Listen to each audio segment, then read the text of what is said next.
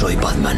¿Lees lo que te ordeno, Hal? Desde luego, Dave. Aléjate de ella, puerca. Sigue nadando, sigue nadando, sigue nadando, nadando, nadando. Cine, series y novedades en streaming. Ya verás, el programa semanal de Vandal. Ya estamos aquí. ¿Qué tal? Saludos de José de la Fuente, los termómetros que se disparan en distintos puntos de la geografía española o vete tú a saber desde dónde nos escucháis. Así que un fuerte abrazo de parte del equipo que hace cada semana, ya sí, cada semana, el ya verás. Me acompañan, por un lado, Berta F. del Castillo, bienvenida. Hola, ¿qué tal, José? Pues yo muy bien, ¿y tú cómo estás? Pues encantada de estar aquí otra semana, ya verás. ¿O estás encantada porque esta semana se estrena algo especial en cine que tenemos muchas ganas de ver? ¿eh? Me has pillado completamente. o sea, sí. Luego lo contamos.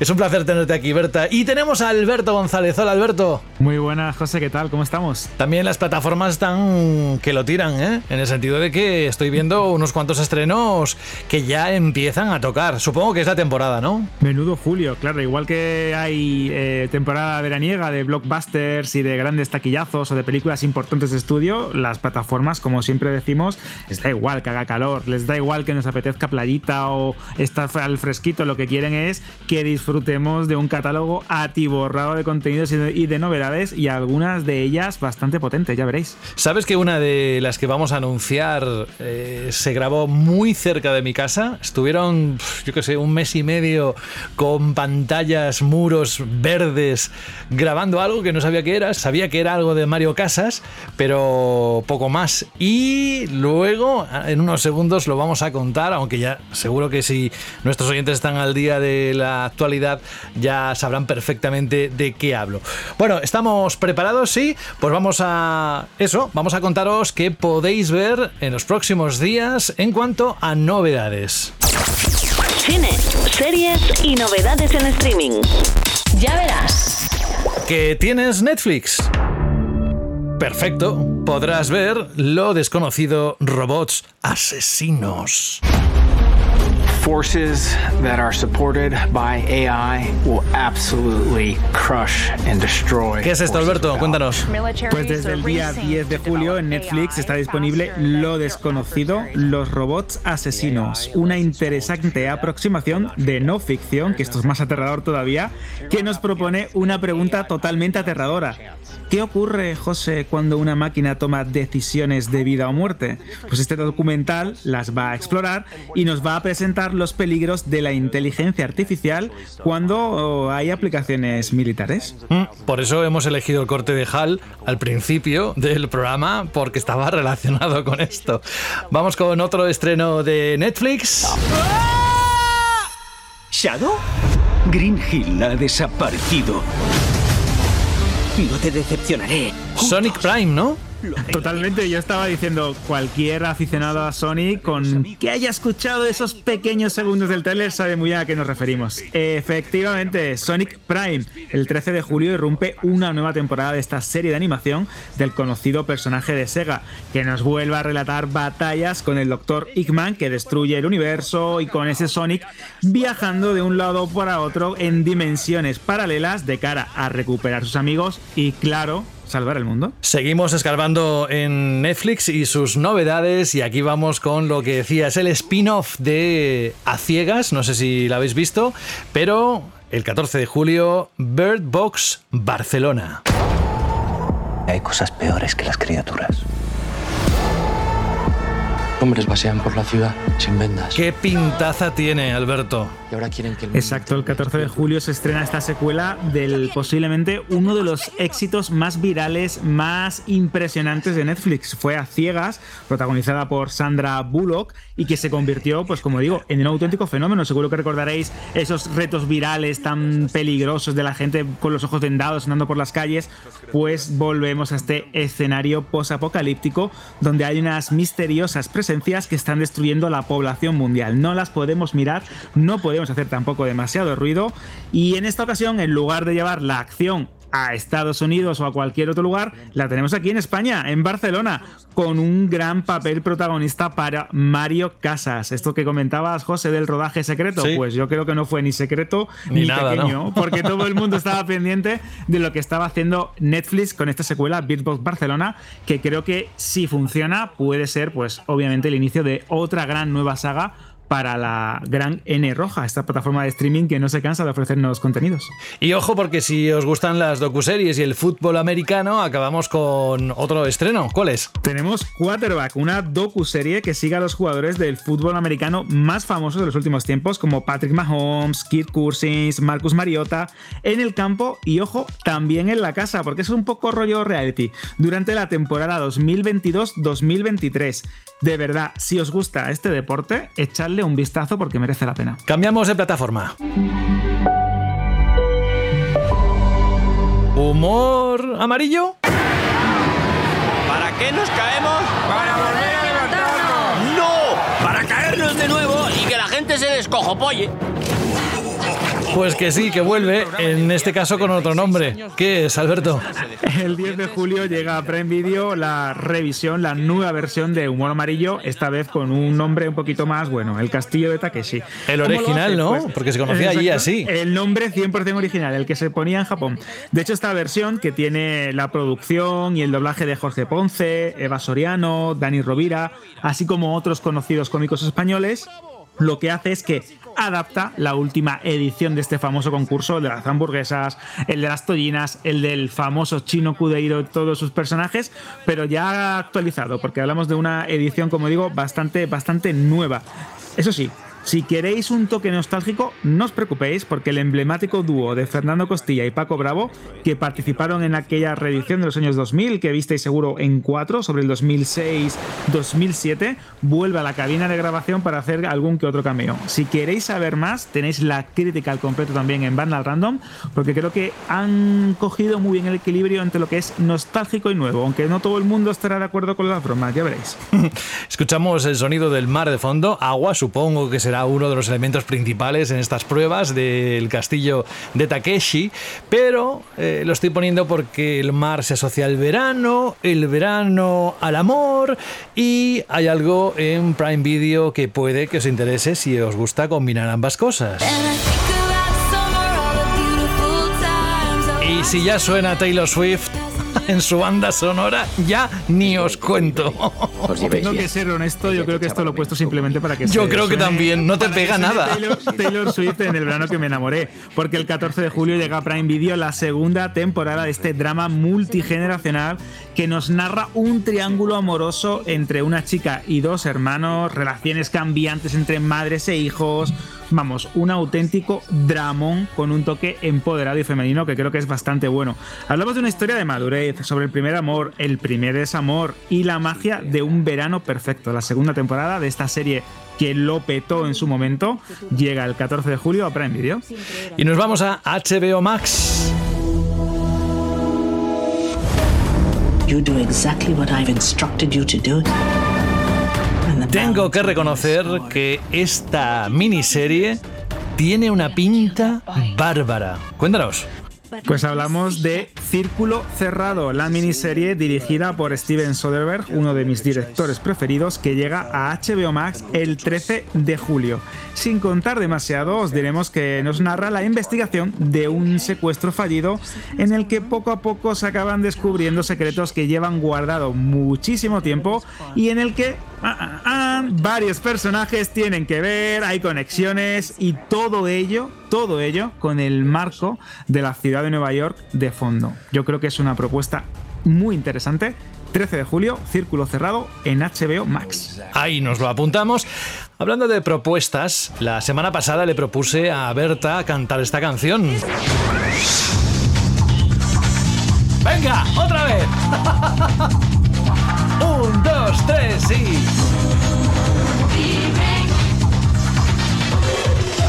Y es que nos vamos al cine, Berta. Y en el cine, esta película hay que verla en formato grande, sí o sí. ¿Por qué? Pues porque es Misión Imposible.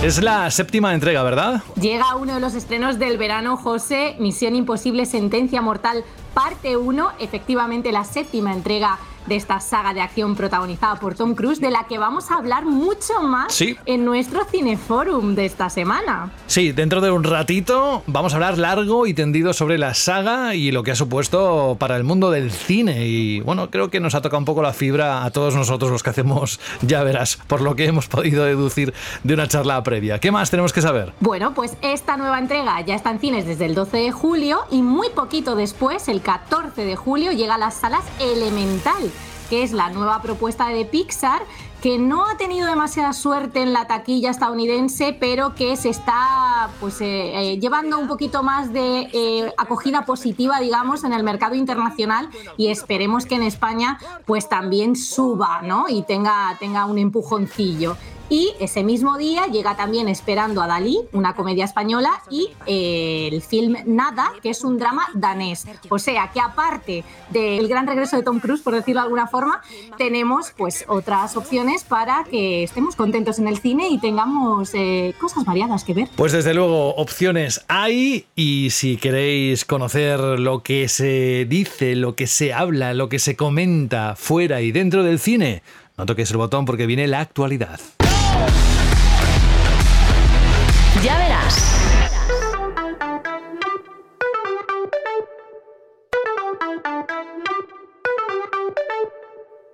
Me encanta esta parte del programa porque os prometo que soy un oyente más escuchando a dos profesionales hablar de la actualidad y lo que está pasando en el mundillo del cine, de las plataformas y todo lo que rodea este mundillo. Así que todo vuestro, Berta y Alberto, ¿qué tenemos que hablar? Creo que hay Disney por un lado, Sex Education, todo vuestro. Pues vamos a comenzar con lo que podríamos definir como el año horrible para Disney, porque la compañía del ratón la que podríamos considerar el baluarte del cine, del taquillazo, del gran éxito comercial, lleva encadenando desde principios de año cuatro grandes fracasos de taquilla, o por lo menos podríamos decir películas que no han cumplido las expectativas comerciales de la compañía y eso es bastante preocupante. ¿Por qué? Porque hablamos del hogar de Marvel, el hogar de Walt Disney Pictures, aquellos que nos han regalado algunas de las mejores películas de animación y de entretenimiento de la historia, del lugar de Star Wars, del hogar también de Pixar.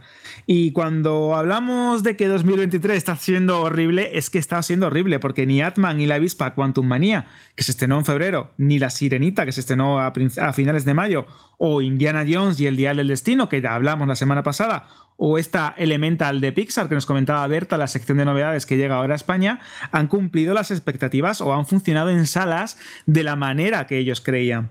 ¿Y por qué digo esto?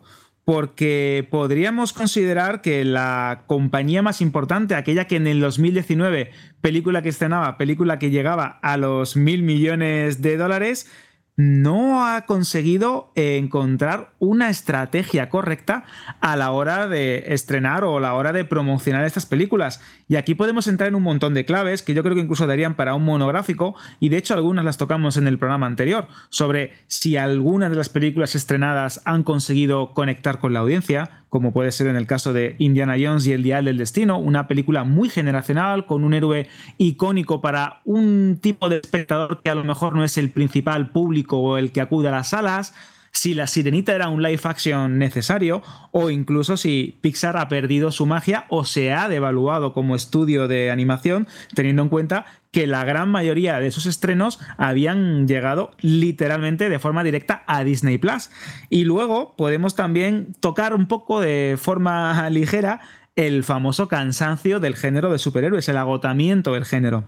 Y digo un poquito entre comillas, porque no olvidemos que sí que es cierto que Guardianes de la Galaxia Volumen 3 se ha estrenado con gran éxito, pero no así con Atman y tampoco con Invasión Secreta, que también ha llegado a la plataforma de Disney.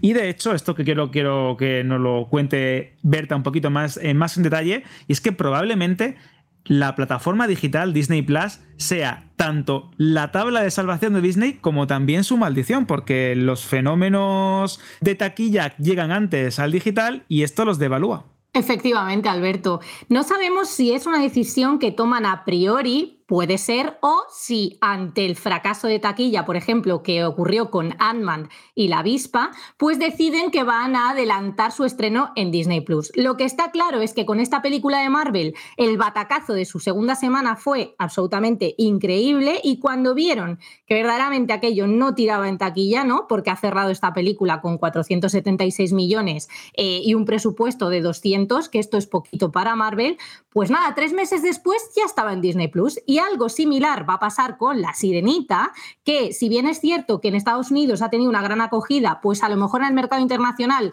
no lo está dando todo, ¿no? Como, como al otro lado del charco, y estará disponible en breve. La compra en formato digital la tenemos para el 25 de julio, o sea que en la plataforma de Disney Plus, pues por ahí andará. Y siguiendo con las malas noticias, hay que ver esto que parecemos un telediario de. metiendo nada más que ruina.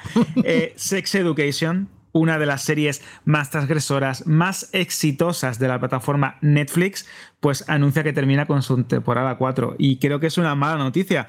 Digo que es una mala noticia porque es una de esas joyas, de esas series a reivindicar que creo que han calado muy bien entre el público, especialmente entre un público muy concreto, entre una generación de espectadores más adolescentes, más jóvenes, en gran parte porque es una mm, serie muy bien dirigida con un reparto espectacular y que anuncia que termina con su cuarta temporada. ¿Cuándo llega la cuarta temporada? Pues los últimos episodios se estrenarán el día 21 de septiembre. Vamos, eh, aquí al lado.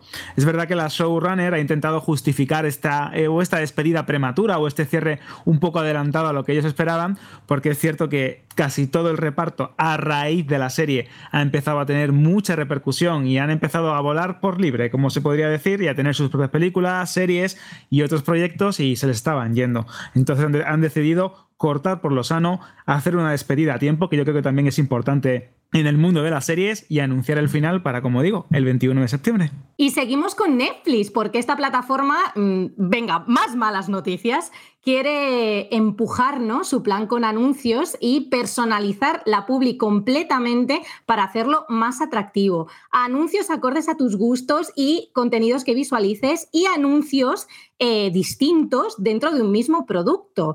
Es tal la obsesión de esta plataforma, para que os hagáis una idea, que en Canadá ya no está disponible el plan básico, por ejemplo, aquel que eran 9,99 dólares, eh, y del, del, de anuncios, que son 6,99, pasa al estándar, 15,49. O sea que Netflix ha decidido que quiere que nos eh, hagamos ¿no? este plan con un poquito de anuncios por en medio y no va a parar de empujar hasta conseguirlo. Es que de hecho aquí Netflix se la juega, porque seguro que recordaréis, en Vandal, hemos, en Vandal Random hemos dado una cobertura al completo, eh, se han gastado muchísimo dinero en un acuerdo con Microsoft para diseñar este tipo de campañas interactivas porque lo que quieren es que el usuario pues si paga por este tipo de, suscripción que de hecho es una de las más usadas en muchos países y en territorios de nivel adquisitivo vamos a decir bajo eh, se sienta como que cuando está viendo algo le están vendiendo un producto único, algo totalmente recomendado, algo totalmente personalizado y la experiencia así sea mucho más grata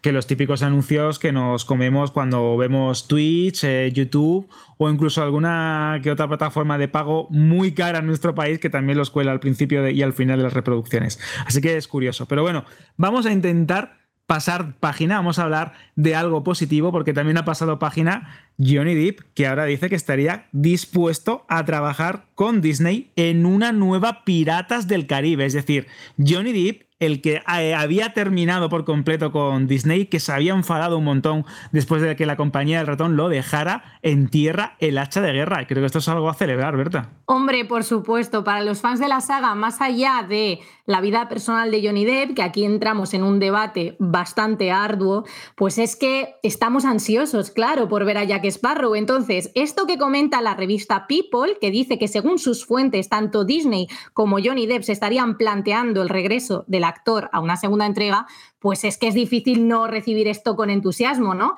El propio productor de la saga, Jerry Bruckheimer, dice que no sabe, no contesta, pero eh, se oyen rumores, ¿no? De posibles negociaciones, así que la esperanza ahí queda. Y terminamos, Alberto, la parte de actualidad con una nueva peli de Alien. ¿Es así? Totalmente. Eh, esto que se suele decir, no hay película de Alien mala, sino espectador que no termina de pillarle el punto, como pasó con Prometheus y Covenant, que son películas que parece que se, han, terminado reivindicando con el paso del tiempo. Tenemos una nueva película de Alien. Suena un poco extraño, porque es cierto que el año pasado tuvimos la secuela de Prey, eh, Predator, La Presa, que era una precuela que nos llevaba al pasado donde una cazadora se enfrentaba al alienígena más peligroso de la galaxia con el permiso del xenomorfo. Es verdad que Disney y 20th Century Studios están trabajando arduamente con tal de revivir la saga del alienígena ideado por Jigger y Ridley Scott en los años 70. Y es que de hecho, Fede Álvarez, director de el remake de Evil Dead, de No Respires y de otras películas, se ha encargado de dirigir esta entrega de Alien que llegará el 16 de agosto a, los cines en el 2024 y que de hecho se titula Alien Romulus y los fanáticos de la saga estamos cruzando los dedos para que sea el primer paso a revivir una saga de ciencia ficción y terror que ha tenido muchos altibajos, desgraciadamente, en el cine. Y digo en el cine porque Disney y también 20th Century Studios están preparando una serie de televisión muy ambiciosa con Noah Hawley, el creador de Fargo para la televisión, que también va a acompañar a esta película y que se puede convertir en otro de los puntales de la saga en el futuro. Así que los amantes de este parásito, de este alienígena que tantos malos ratos nos ha dado en el cine y también ahora en la televisión, se preparan para unos años muy movidos. ¿Os habéis quedado con ganas de más? Sí. Vaya hombre pues entonces habrá que remediarlo. Porque podéis entrar dentro de Vandal Random y ahí vais a encontrar toda esta información y mucho más que cada día el equipo de Vandal pone con mucho amor y sobre todo para todos aquellos fans de este tipo de noticias, de, este, de estos temas, de este mundillo, del cine, las plataformas, etcétera, etcétera, etcétera. Y ahora, si queréis una recomendación buena, mejor que sigáis ahí escuchando. Cine, series y novedades en streaming. Ya verás. Is this the place we used to love? Is this the place that I've been dreaming of? Hoy vamos con un poquito de terror, porque os quiero hablar de Misa de Medianoche, una serie de Netflix, se estrenó en 2021 y que está auspiciada por Mike Flanagan y nos cuenta la historia de un pequeño pueblo llamado Crockett que se ve amenazado por fuerzas externas después de la llegada de un nuevo sacerdote, el padre Paul. A medida que los eventos extraños se van desencadenando y la oscuridad poco a poco se apodera del lugar, los habitantes del pueblo se ven obligados a enfrentarse a sus propios secretos y miedos, los más profundos que os podáis imaginar, para luchar contra ese mal, esa presencia extraña que los rodea. ¿Por qué os quiero recomendar Misa de Medianoche? Yo creo que sería posiblemente una de las mejores series que jamás ha producido Netflix. Esto no lo digo a la ligera me parece que reúne muy bien ese ambiente, esa atmósfera tan particular, tan única, muy propia de la, de la imaginación de lo que podríamos considerar eh, la obra de Stephen King, porque nos traslada a un pequeño pueblo pesquero mm, con grandes personajes, habitantes muy carismáticos, un gran reparto, porque no olvidemos que una buena serie es aquella que tiene muy buenos actores, muy buenas actrices y les saca partido. Por ejemplo, en este caso tenemos a Kate Siegel, a Hamish Linklater, a Annabeth Gish, simplemente por citar algunos, en papeles muy buenos, muy complejos, que van a lograr que las emociones, las contradicciones, los miedos que os comentaba al principio, las inseguridades de todos ellos se reflejen de una manera tan natural, tan atrapante y tan cautivadora que de verdad habrá capítulos en los que tendréis que darle al pause, respirar o beberos un vaso de agua o vuestra bebida favorita y proseguir o continuar un poco más adelante. Son muy intensos. Porque sí es cierto que pese a que hablamos de una serie de suspense y de algo de terror, eh, los giros argumentales o los momentos en los que el guion te intenta sorprender o te intenta dar una vuelta a lo que tú crees o lo que tienes más o menos eh, asimilado o piensas que es por donde puede tirar la trama de esta misa de medianoche, te van a sorprender de verdad porque creo, y repito esto, es una serie que atmosféricamente y gracias a los propios personajes te lleva hacia donde quiere. Y eso es muy importante. Por ponerle alguna pega, digo que es una serie de terror, pero es que quizá no es una serie de terror al uso. ¿Por qué? Porque creo que va a veces algo más allá. Habla de cuestiones filosóficas, habla del poder de la fe, de las creencias, de hasta qué punto podemos llegar a creer en algo errado, pero es nunca es tarde, mejor dicho, nunca es tarde para cambiarlo, para dar la vuelta, para pensar de otra manera. Y esto también la serie lo deja muy claro. Mike Flanagan es un maestro, y esto lo digo también de viva voz, es un maestro a la hora de crear nexos de unión entre los personajes, las historias y la propia trama general de la serie. Y Misa de Medianoche, que esto que ya estamos hablando de un tema más religioso, más teológico o filosófico, lo hace muy bien. Por ponerle alguna pega, decía que no era demasiado de terror, porque es verdad que no es una serie de terror al uso. A veces incluso el ritmo puede pecar de irregular.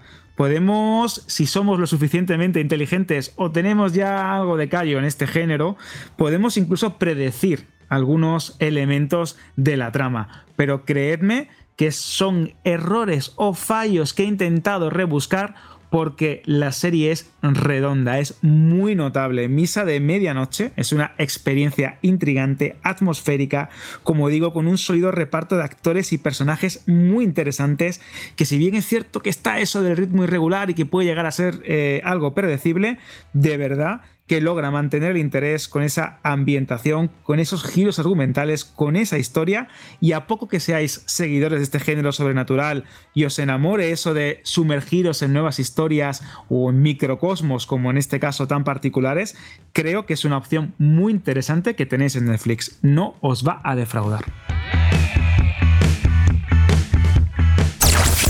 Cine, series y novedades en streaming. Ya verás.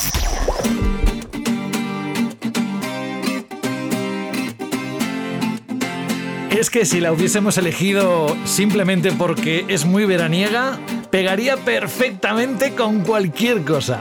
Pero estamos en la última parte del programa de este Ya Verás, edición semanal, y tenemos que decir aquí que primero hay que saludar a Xavi Mogrovejo. Hola Xavi. Muy buenas chicos. Uy, a ti te veo casi casi con la caipiriña en la mano y el pai pai, ¿eh? Porque te noto así como de vacaciones. Sí, sí, ya desde la playa casi haciendo el podcast. Ya te gustaría, ¿no? Xavi Mogrovejo es redactor de Vandal Random, que nosotros nos hartamos de decir lo que es Vandal Random, pero si tuvieras que definirlo con tus propias palabras, Xavi, ya que es una parte de ti, ¿qué dirías? El portal de entretenimiento que tienes que leer. O sea, aquí tratamos todo tipo de locuras, cine, series, curiosidades, eh, ciencia, cualquier cosa que se te pueda pasar por la cabeza nosotros te lo explicamos de la mejor forma posible. Y ahora que no nos oye, ¿Alberto dando órdenes es un buen jefe o qué? Sí, hombre, Alberto. Alberto, bueno, a veces saca el látigo con Indiana Jones. o te aparece vestido de cualquier cosa. Eso seguro. Bueno, Alberto que está aquí, ¿eh? Alberto no te has ido. Em, soy, como, soy como el, el, MI6, ¿no? Estoy ahí oculto, sin decir nada, encargo misiones, pero no aparezco. Misiones, qué bien traído, ¿eh? Bueno, sabéis que dentro de lo que es el cine está de estreno Misión Imposible, Sentencia Mortal, parte 1. Y nosotros hoy aquí en Cineforum, en la última parte de este programa, queremos repasar la trayectoria de esta saga que a mí personalmente, espero que vosotros también y vosotras, disfrutéis tantas veces como las veis.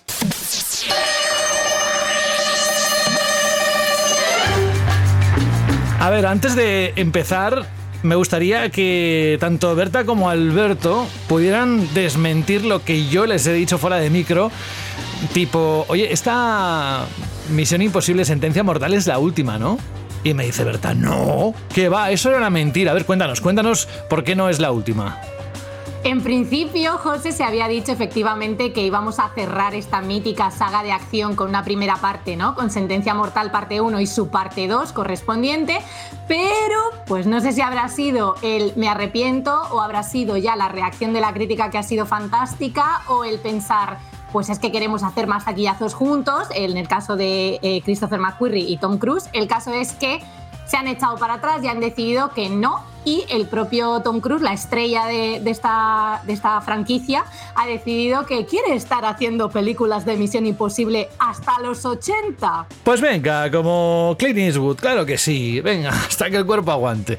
O sea que mm, veremos más, ¿no? Yo, eh, la verdad es que me encanta, ¿eh? disfruto muchísimo esta saga. Alberto, hoy le vamos a dedicar esta parte y creo que es justo decir que Misión Imposible ha marcado el cine de acción, no sé hasta qué grado, pero desde luego ha tenido un papel importantísimo dentro de la historia del celuloide. ¿eh? Exacto, y fíjate, dices cine, pero es que realmente Misión Imposible, esta saga de acción cinematográfica que consideramos como el epítome de lo que debe ser una gran película de acción, protagonizada por Tom Cruise, que es el alma y el, eje ¿no? sobre el que giran todas esas películas de, de acción, nació realmente en la televisión. Nació como una serie en la, en la CBS a finales de los 60 y se postergó hasta principios de los 70. Tuvimos una serie inspirada precisamente por este James Bond que os citaba antes, con una música espectacular, con una introducción increíble, con ese tema tan conocido, tan célebre de Lalo Schifrin. Y todo lo que vemos en las películas, esas frases de sumisión, si decide aceptarla, el uso de la tecnología, el uso de las máscaras, todo lo que consideramos que es parte de lo que se podría definir como el ADN de la saga Misión Imposible con las películas protagonizadas por Tom Cruise, ya estaban en esta serie original que marcó por completo el formato televisivo que inspiró también a su vez un montón de otros productos derivados o series derivadas de los años 60 y 70 y que al final, eh, mediados de los 90, Brian De Palma recogió y hizo esa película que acabó dando pie a lo que a día de hoy es una de las licencias o eh, franquicias, si las queremos llamar así, más importantes del séptimo arte. ¿Cuántas veces la has visto, más o menos? Pues la saga Misión Imposible. No, bastante. esta, la primera, la primera. Ah, la primera, pues mira, fíjate, fue uno de los primeros DVD que tuve originales y la vi un montón de veces. La icónica escena, pues, ¿no? Que se des- cuando se descuelga para entrar en esa cámara de alta seguridad, la del tren, la del chicle, un montón. Ahí hay algo, el principio que me sigue pareciendo espectacular, el reparto. Yo creo que la he podido ver, pues no sé, no sé, no sé decirte un número, pero muchísimas y creo que siempre es de esas películas que me apetece ver muchísimo porque creo que aparte que Ryan De Palma es un, es un gran director y que maneja como nadie ¿no? las claves o los elementos de lo que debe ser un thriller, y en este caso un thriller que es un thriller de espías que a su vez rememora todo ese aspecto de la Guerra Fría que ya tenía la, primera, la primera serie original, eh, creo que es ideal para enseñarle a, pues, alguien que no tenga o mucha idea de cine o que quiere ver una película de acción y no sabe qué ponerse o que quiere ver una buena película de espías. Para mí es la película de espías perfecta. Berta, ¿tú cuántas veces más o menos has visto la primera? Es que no podría decirte, José, porque Decenas. esta saga es una de mis favoritas en plan en la historia del cine. O sea, la defenderé hasta el final, sobre todo por esa evolución que tiene hacia una acción todavía más currada y más pura, porque es verdad que la primera entrega, ¿no? Eh, Brian De Palma tiraba un poquito más por lo que es el cine de espías y no tanto por la acción. Y cuando esa escena que mencionaba Alberto fue uno de los eh, momentos más recordados de ese film, dijeron, ahí va, pues es que quizá deberíamos potenciar la acción. Y en lo que se ha convertido a lo largo de los años, especialmente con esa dupla eh, en la que se mueven ahora mismo con McQuarrie y Tom Cruise, eh, es que me fascina. O sea, la he visto muchísimas veces, pero como el resto de las entregas. Y tú, Xavi, ya para acabar, ¿cuántas más o menos? Pues tampoco te sabría decir, pero sí que te tengo que decir que soy más fan de la 2 que de la 1. De- he, visto más veces, he visto más veces la Un hombre valiente, un hombre valiente.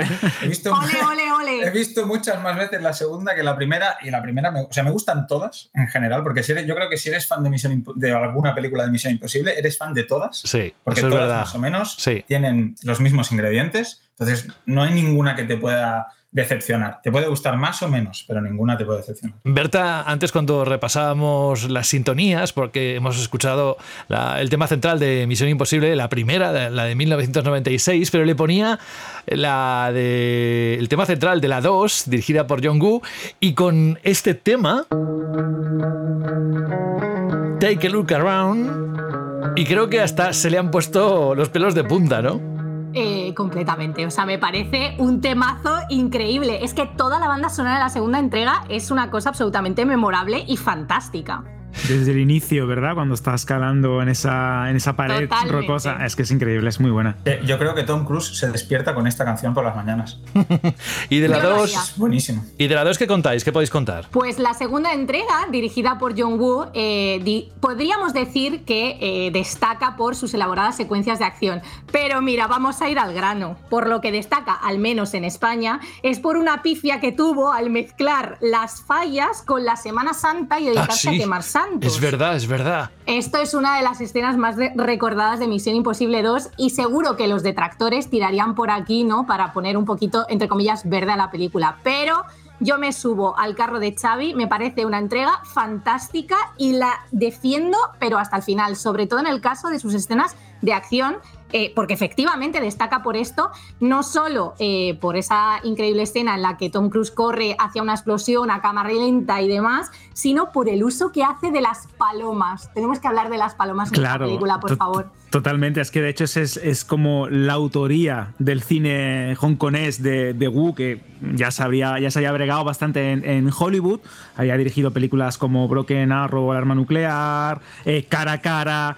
Eh, estaba, bueno, Cara a Cara fue, fue yo creo que su gran éxito en, en Hollywood, ¿no? Y claro, cuando ven esa manera de dirigir tiroteos, de usar las armas, de coreografiar a cámara lenta un momento tan espectacular como puede ser cuando Tom Cruise entra en esos laboratorios y tiene que... Bueno, es que realmente es una película que hay muchísimos detractores de ella, esto es, esto es, cierto, como que la considera el patito feo de la, de la saga, pero tiene escenas icónicas, tiene momentos que han perdurado ya en la historia del cine y que aparte creo que acabaron por definir en cierta medida algunas de las estructuras narrativas o de los momentos más míticos que acabarían llegando a posteriori en secuelas eh, futuras. Sí es cierto que más allá de las palomas, más allá de las flipadas de las fumadas del cine asiático que podemos encontrar y que parecen un poco extrañas o ajenas a, a los lenguajes de Hollywood, es verdad que también tenemos, yo creo que el mayor número de locuras con las máscaras de toda la saga. Cada dos por tres, la persona que tú te creías que era tu aliado no lo es, el villano tiene una máscara, el otro tiene una máscara, y se hace también un poco, un poco pesado, un poco loco, pero que realmente eso estaba ya presente en la serie de la CBS que os comentábamos al principio.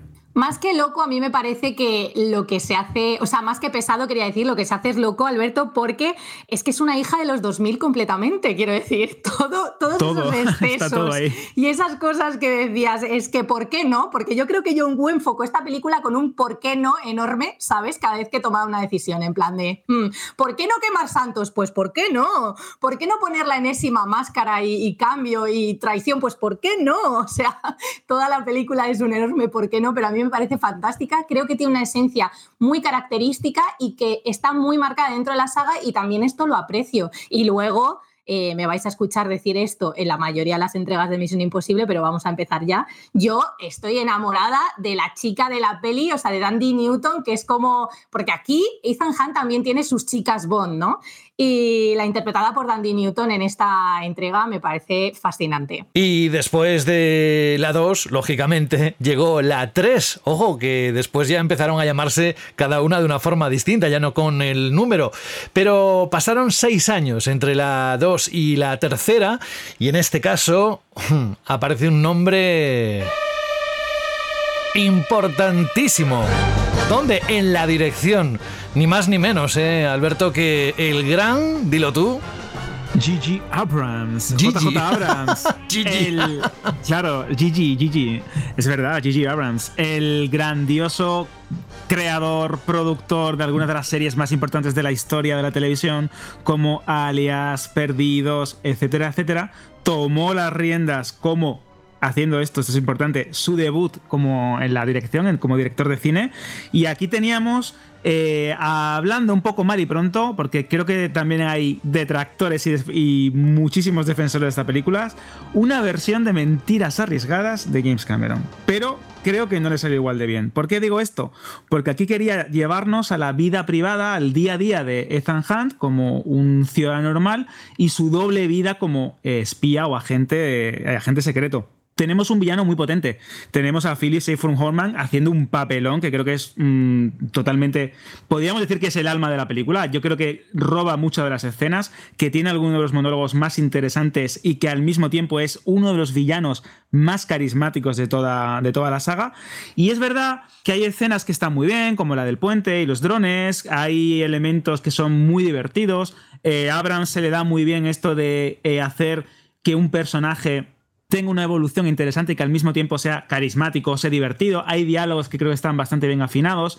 Pero sí es cierto que de todas las entregas de la saga Misión Imposible, si obviamos esa, esa nota discordante que podríamos decir que es la segunda entrega, creo que es de las que peor ha envejecido, porque le veo mucho las costuras. Creo que precisamente esto ya lo hizo James Cameron hace muchos años con Mentiras Arriesgadas y Schwarzenegger y Jamie Lee Curtis mucho mejor y que aquí cuando intenta jugar a ese doble juego de vida normal, vida de agente secreto, mi mujer no lo sabe, pero ahora sí y ahora no, mm, creo que falla demasiado. Y aún así sigue teniendo algunas de las secuencias más icónicas, como esa persecución de los helicópteros, ¿no? Con los molinos de viento, eh, eh, tiroteos muy bien eh, y creo que bastante bien inspirados. Añade algunos elementos que a posteriori serían como reiterativos dentro de la propia saga pero bueno, creo que no brilla tanto como me pareció en su momento, porque yo en su momento flipé, la fui a ver al cine y me encantó, me pareció una película de acción redonda.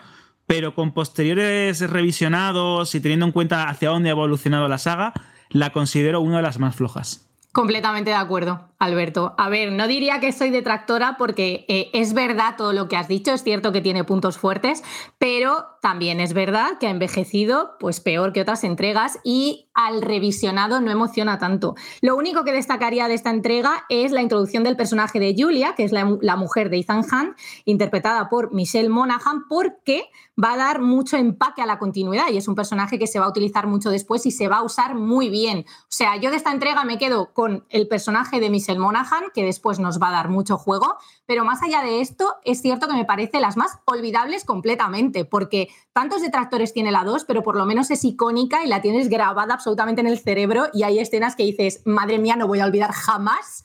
Eh, esto no me pasa para nada con la tercera entrega, que me parece pues mm, ok, quiero decir, no funciona mal, pero tampoco te deja ¿no? un recuerdo muy vivo. Vamos a preguntarle un poco, un momento, ¿eh? hacemos un alto, un pequeño alto a Xavi, porque él ha estado en el preestreno de la película Misión Imposible, Sentencia Mortal, en la parte 1. Recordad, ¿cuándo es la parte 2? Supongo que el próximo año, ¿no? ¿Se sabe? Sí, debería salir en principio el año que viene si no pasa nada. Bueno, de las pelis que estamos hablando, la 1, la 2, la 3 y el resto que ya conoces, esta última mantiene la esencia que hace de Misión Imposible una fórmula de éxito. Realmente lo mejor de Sentencia Mortal es que consigue recoger un poquito de cada película y aún así tener algo, algo propio, algo que la hace desmarcarse del resto. Es decir, eh, tienes eh, ese espionaje propio de Brian De Palma de la primera, tienes algunas locuras de John Woo, em, tienes las peleas cuerpo a cuerpo que, vimos con, con Fallout, ¿no? con Tom Cruise eh, dándose de leches con Henry Cavill en un clip ahí en el baño que se hizo viral hasta, hasta vamos, a más no poder.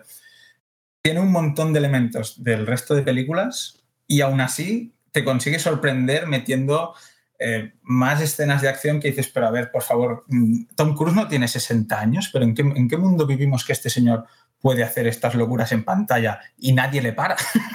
Oye, luego vamos a ir con la crítica, ¿vale? No queremos que nos cuentes más en profundidad qué has encontrado y qué vamos a encontrarnos a partir de esta semana con el estreno en la gran pantalla de Sentencia Mortal. Vuelve Misión Imposible. Eso siempre, siempre, siempre es una gran noticia. Otro de los que se subieron al barco y no se bajaron, esto eh, a través de la banda sonora, Alberto, fue Michael Giacchino, que por ejemplo en la 4, que se estrenó en 2011, el protocolo fantasma, hizo esta pieza.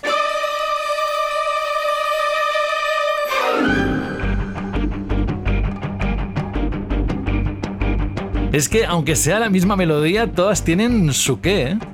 Claro, es la personalidad que cada director, que cada compositor en este caso le otorga a cada película de la saga Misión Imposible. Protocolo Fantasma es bastante curiosa su historia porque se ideó en un principio como el relevo o el primer paso hacia el relevo de lo que sería Tom Cruise como actor protagonista, cediendo su paso, en teoría, a Jeremy Renner como nuevo gran o como nuevo gran agente de campo en esta entrega. ¿Qué es lo que ocurrió? Que el guion pasa, como siempre suele pasar en Hollywood, por un montón de manos, se fue refinando y cuando le llegó a Brad Bird, eh, decidieron darle la vuelta y convertirlo otra vez en ese vehículo, en ese escenario para que Tom Cruise eh, se luciera. De hecho, esta entrega, que se estrenó en 2011, como bien has dicho, tiene una de las secuencias más míticas y para mí más impactantes que he visto jamás en una sala de cine, que es el momento en el que la gente Ethan Hutt va escalando el Burj Khalifa en Dubai, ese edificio el más alto del mundo, que es impresionante, pero cuando digo impresionante es que podemos hablar de las secuencias más caras o mejor producidas a nivel de efectos por ordenador. Podemos decir que Tom Cruise a veces incluso peca de loco, ¿no? A la hora de querer hacer las acrobacias más grandes dentro de la saga. De hecho, podríamos decir incluso que la tendencia eh, en hacer eh, acrobacias o hacer secuencias especiales más complicadas o más espectaculares nació con esta entrega. Pero es que verlo con esos cristales, escalando, con esos guantes mágicos que le hacían como una especie de Spider-Man, ¿no? Y luego luchar en mitad de una suite. Eh, eh, bueno, es que es una película increíble. Es de mis preferidas. Creo que Brad Bird consigue algo que ya demostró, ¿no? Como cuando era director de Pixar con alguna de sus joyas anteriores, que es darle profundidad, darle humanidad a los personajes, cosa que es difícil en una película de acción y que al mismo tiempo eh, supo equilibrar muy bien esto que comento de las relaciones entre personajes, entre el grupo, ¿no? Entre los diferentes integrantes del grupo, entre Simon Pegg y todos los que acompañan a, Tom Cruise en la, película, y al mismo tiempo que no parezcan eh, simples marionetas en una secuencia de acción que, repito, creo que son de las mejores de toda la saga. Esta entrega, si tuviera que localizarla en un top 3, indudablemente estaría, estaría en ella. Desde luego aquí eh, no podemos negar que alcanzamos otro nivel o que, quiero decir, con protocolo fantasma es cuando la saga coge un cuerpo que no tenía antes en el concepto, ¿no? Desde el punto de vista de las, de las escenas de acción y todo este, esta tensión que mm, Tom Cruise ya lleva hasta el último exponente, eh, pues prestándose a hacer todo el mismo, casi sin dobles de riesgo, en esos momentos que dices, madre mía, de estar al borde de la butaca. Pero yo diría que donde ya pegamos el salto absolutamente es con la siguiente entrega, con Nación Secreta. Ahora vamos enseguida con ella, pero Quería preguntaros algo, porque siempre he tenido la sensación de que posiblemente a partir de Protocolo Fantasma, parece que el capital inversor empezaba a ser, en este caso, que se suba al Burj Khalifa, pues parecía más una promoción de Dubai que otra cosa. Y luego eh, sí que aparece también capital de empresas chinas. Yo creo que hasta, no sé si lo sabéis, ¿eh? pero ¿en qué momento empieza a tener esta saga inyección importante de dinero? ¿O me lo estoy yo imaginando solo? Hombre, no vas, no vas mal desencaminado porque estos grandes proyectos, que son casi faraónicos, funcionan ya no solo con inversiones eh, externas, como bien dices, ¿no? de empresas chinas, asiáticas, europeas, lo que sea, sino también al mismo tiempo cuando entran grandes patrocinadores, eh, marcas de coches, marcas de ordenadores, marcas de teléfonos móviles. Esto, eh, el propio Daniel Craig, llevándolo a otra saga rival, decía que si no existiera Heineken y no existieran las marcas de coches que patrocinan este tipo de películas o mm, convertirlas, entre comillas, aunque suene un poco más mal decirlo, en una especie de emplazamiento publicitario caro y lujoso, muchas de estas grandes películas no existirían. Y en este caso, en Misión Imposible, al igual que otros grandes blockbusters, al principio de la década de los 2010 es cuando China empieza a consumir y a convertirse en un mercado cinematográfico muy, muy, muy importante para este tipo de producciones y es cuando ya también empiezan pues, a meter dinero. Eso lo, hemos visto en películas como Los Vengadores, ¿no? que tienen varias versiones según el mercado o tienen protagonistas asiáticos para ser más, atractivos. En Independence Day, que también incluso llega a haber momentos sonrojantes, donde hay anuncios encubiertos de leche china la, en la secuela, en contraataque.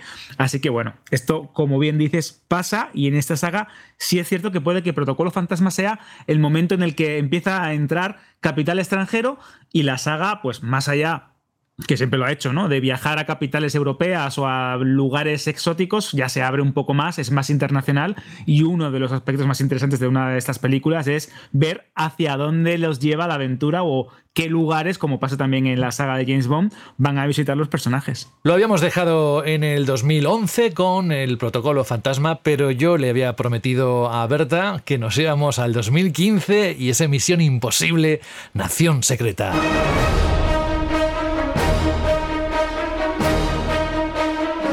Es que es escuchar esto y tener ganas de dejar el micrófono y ponerme a ver la peli, os lo prometo.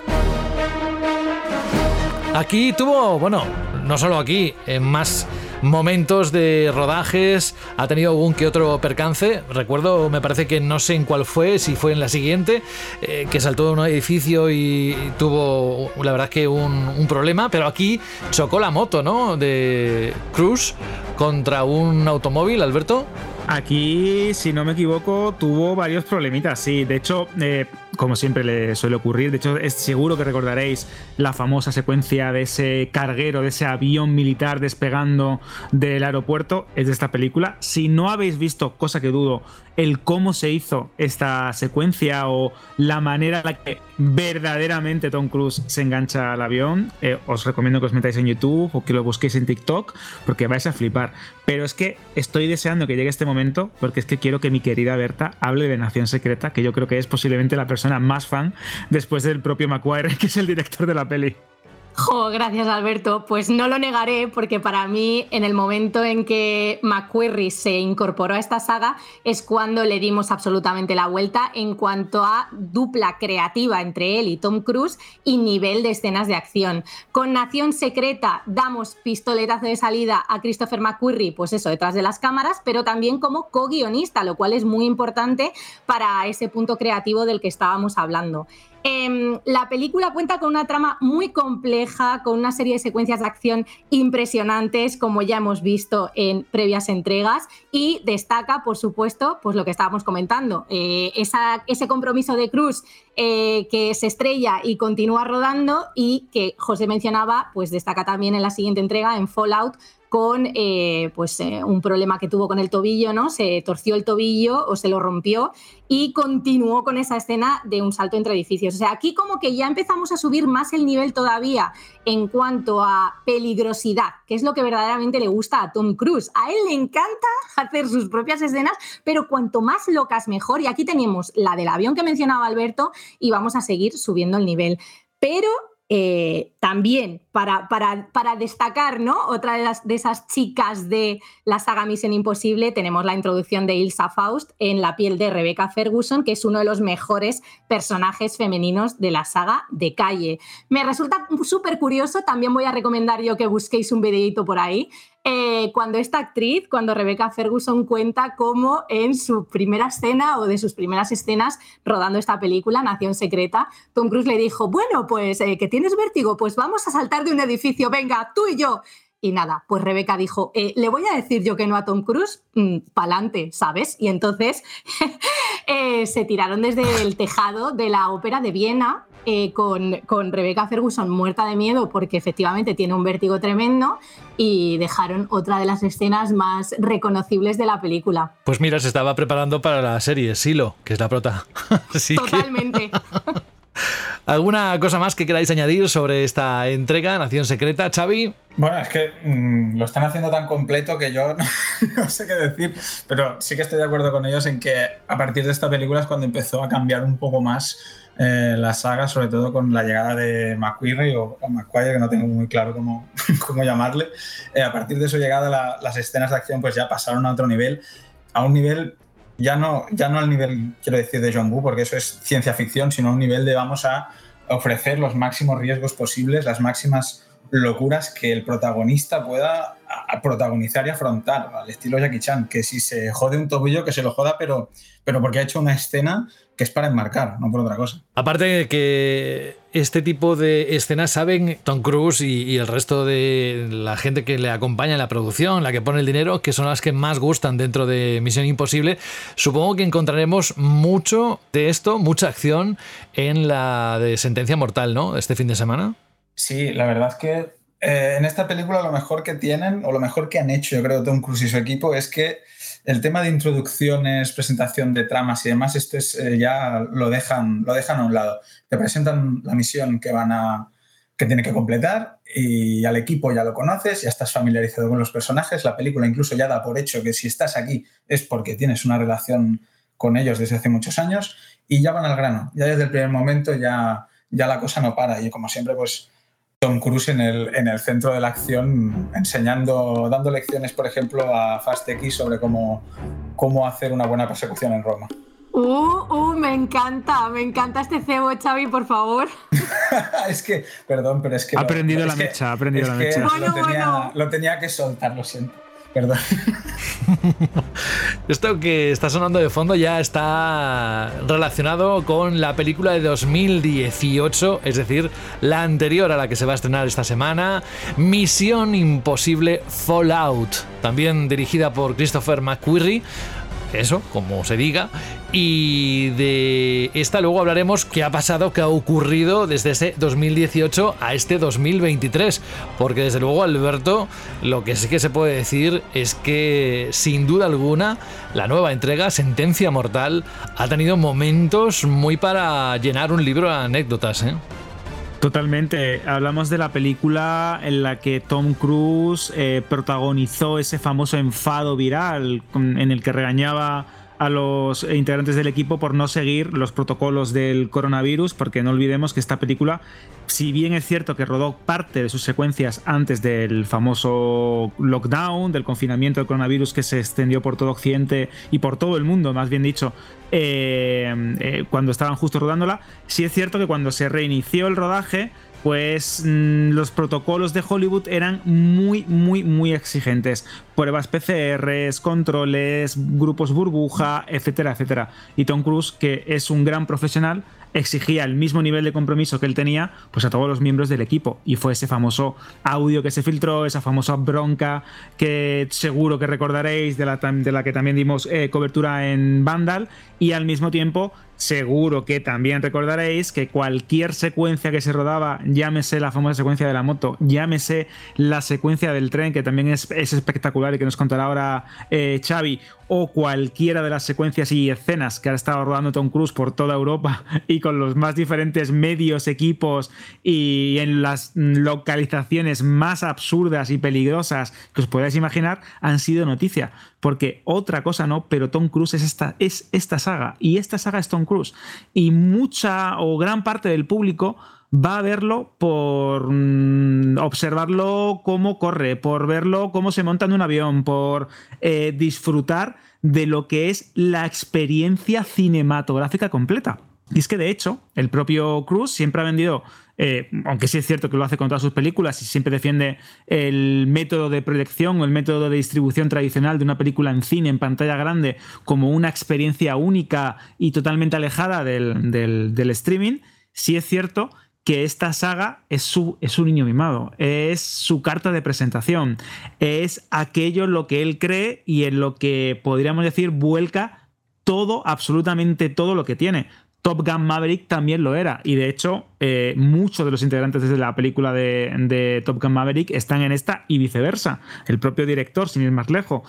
Eh, es decir, para él, Misión Imposible, Sentencia Mortal, parte 1 y la secuela, de la que también han rodado parte al mismo tiempo, son el gran proyecto, de, o, es, el gran proyecto que ha protagonizado el actor en estos meses y, y en el que ha volcado todo su ser. Por eso el éxito en cines de esta entrega, eh, producida por Paramount, es muy importante. Y más cuando estamos hablando de un verano muy atípico y como ya hemos comentado en, al principio del programa, en la que los grandes o en el que los grandes estrenos de Disney, muchas de las películas que parecían triunfar no lo han hecho y esta puede ser la baza y si le sale bien la jugada y repite eh, vamos a decir de una manera similar las cifras que ha llegado a conseguir Top Gun Maverick, que creo que no porque eso también fue algo atípico, pues eh, podemos decir sin lugar a dudas que efectivamente Tom Cruise ha venido a salvar el cine. Me parece súper importante esto que comentas, Alberto, de que Misión Imposible es Tom Cruise y viceversa, porque hay una cosa que hay que destacar que no estábamos comentando, y es que este actor es además productor y es productor de los que pringan. Quiero decir, él se mete al barro. Eso, es. Claro, o sea, y el problema que tuvo con el tema del coronavirus y todo, todas aquellas broncas, todas aquellas broncas que se filtraron, fue que verdaderamente se puso muy nervioso como persona que tiene que tirar del carro desde el punto de vista de pues ese papel de productor. Entonces, lo mismo le ha pasado con Top Gun Maverick. De hecho, eh, pues se ha llevado nominación al Oscar porque estaba entre ese equipo de producción, ¿no? Y esa nominación al Oscar a Mejor Película para Top Gun Maverick, pues le llevaba a él de la mano. O sea que es que es una figura muy, muy importante dentro de las películas que él protagoniza. No solo es la estrella, y es cierto que arrastra muchísimos espectadores al cine únicamente por eso, sino que es productor. De todas formas, aunque no contemos con las particularidades de Top Gun Maverick, que fue un fenómeno en sí mismo, creo que podemos estar no tranquilos, pero tener como un eh, pronóstico favorable en torno a la taquilla, porque vamos a ver, está lanzándose esta película con un 99% en la web de críticas Rotten Tomatoes, que es una valoración más que favorable. Sí, es la más alta de la carrera de, Tom Cruise que se dice pronto también. Es una, es, una, auténtica locura y otra cosa no, pero es cierto que Tom Cruise es un garante de calidad cuando vas a ver algo al cine o cuando esperas que la inversión, si lo podemos llamar así, ahora que estamos hablando de productores, que haces al comprar una entrada para disfrutar de dos horas, dos horas y media de lo que necesites, de ese momento de comunión total, ¿no? Cuando se apagan las luces y se, y se enciende el proyector, sabes que sí o sí lo vas a pasar bien y creo que con Tom Cruise, ahora nos comentará Xavi, tenemos otra más, otra muestra más de que esta séptima entrega yo creo que tiene cuerda para, para rato como la gente de Ethan Hunt. Pues venga, ha llegado el momento, vamos con la crítica breve, eso sí, de Xavi con respecto a Misión Imposible Sentencia Mortal.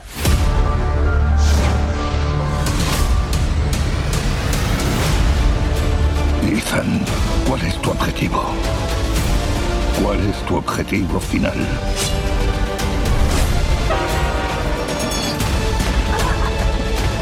Vuestras vidas siempre me importarán más que la mía.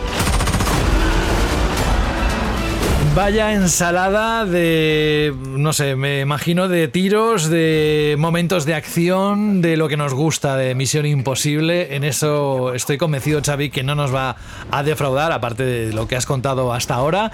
Pero, ¿qué debemos saber de esta parte 1 de Misión Imposible, Sentencia Mortal?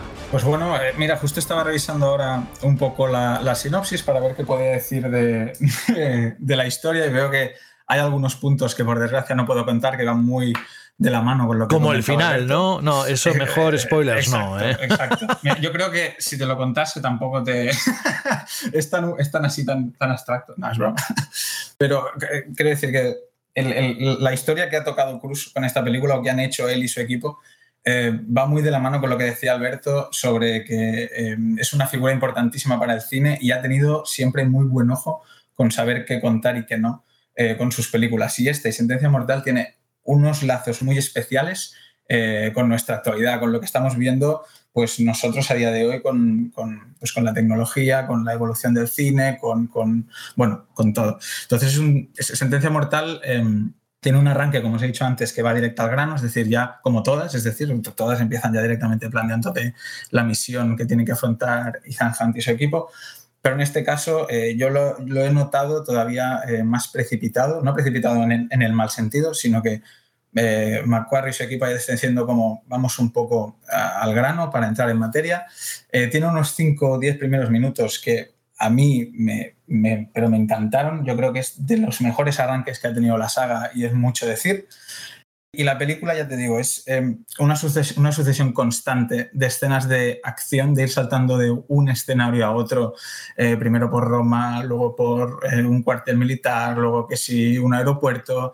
Em, no para, no para, es un, es un no parar. Y lo mejor es que todas y cada una de las escenas tienen un mimo y están cuidadas con un detalle es impresionante, es que tienen, tienen un sello de, de, de, Cruz encima con todo, con todo el reparto volcado en la historia. Es, además de ser la que más cuida la acción en ese sentido, todas la cuidan, por supuesto, pero en esta ya, con, todo, con todos los avances que tenemos en tecnología y demás, pues ahora ya puede, puede haber una, una cura mucho mayor.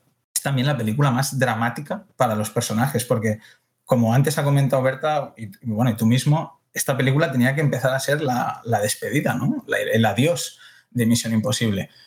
Y eso se nota cuando empiezas con la historia, cuando ya poco a poco te vas eh, reencontrando con cada uno de los personajes y ves los riesgos que pueden asumir, pues dices, ostras, es que quizá esto sí que es un punto, un punto final, o por lo menos un punto y aparte larguísimo. Que luego eso se chafa un poco porque viene Tom Cruise y te dice que quiere estar aquí hasta los 80 años y dices, bah, bueno, igual no tocaba decirlo ahora, pero igualmente en, ese aspecto lo, cuidan muchísimo y creo que es muy acertado mezclar em, acción, pero ya te digo, cuidadísima, con, una tensión que se palpa todo el rato. O sea, tú sabes que a Tom Cruise, por ejemplo, no le puede pasar nada en determinada secuencia o, en una pelea o lo que sea, porque al final es Tom Cruise, es como John Wick o Tyler Rake. Es gente que de las películas de acción súper emblemáticas, ¿no? Son personajes que, los ves en riesgo, pero bueno, pues eh, siempre sobreviven. Pero en esta película se consiguen crear situaciones que de verdad te ponen el, corazón que te va a salir por la boca. Que es que dices, le podéis dar. Yo estaba en el pase de prensa pensando, le podéis dar al pause un segundo, por favor, que quiero tomar aire, quiero respirar. Porque entre la pedazo de banda sonora, como, siempre, todas las películas, como hemos ido escuchando, tienen una banda sonora increíble, pero aquí la música de Lord Balfe y, la, dirección de McQuarrie y, y la interpretación de Cruz es que lo juntas todo y te sale un cóctel que es increíble. O sea, de verdad, es que yo salí aplaudiendo y encantado. Vaya, eso es lo que te iba a pedir, así que ya, ya me lo has dicho, no hace falta añadir nada más. Con la música de Misión Imposible vamos a cerrar ya este capítulo, este programa de Ya Verás. Xavi Mogrovejo, muchísimas gracias por estar con nosotros aquí y hasta dentro de poquito. Eso, a ver si está dentro de poquito. Un abrazo y nosotros mm, os invitamos a que la próxima semana estéis pendientes de lo que ya estamos preparando aquí en Ya Verás, porque se trata de eso, de todo aquello que tus ojillos van a ver en los próximos días, semanas, meses, etc. En fin, Berta F. del Castillo, un besazo muy fuerte y hasta dentro de una semana. Cuídate. Otro beso para vosotros. Encanta esta sintonía, Alberto. Y a ti, Alberto, que decirte que tenemos que cerrar varios temas para dentro de unos días, así que no será misión imposible, sino que estamos encantados de poder hacer de este programa cada edición subir un peldaño más en calidad y en que, bueno, que eso no lo hemos dicho, que tenemos que agradecer la gran acogida que ha tenido el anterior programa, así que nada, estamos encantados y toca despedirse. Exacto, al igual que Tom Cruise siempre va subiendo un peldaño y va buscando la acrobacia más grande, ¿no? O la secuela más espectacular, con ya verás queremos hacer lo mismo y que cada edición, cada programa sea aún mejor que el anterior, que no es poco. Eso es. Alberto González, un abrazo muy grande y hasta dentro de unos días. Adiós, José. Y por mi parte, saludos de José de la Fuente. No paséis mucho calor, refrescaos, hidrataos. Estamos en verano, sí. Pero queda ya verás y en una semana estamos aquí.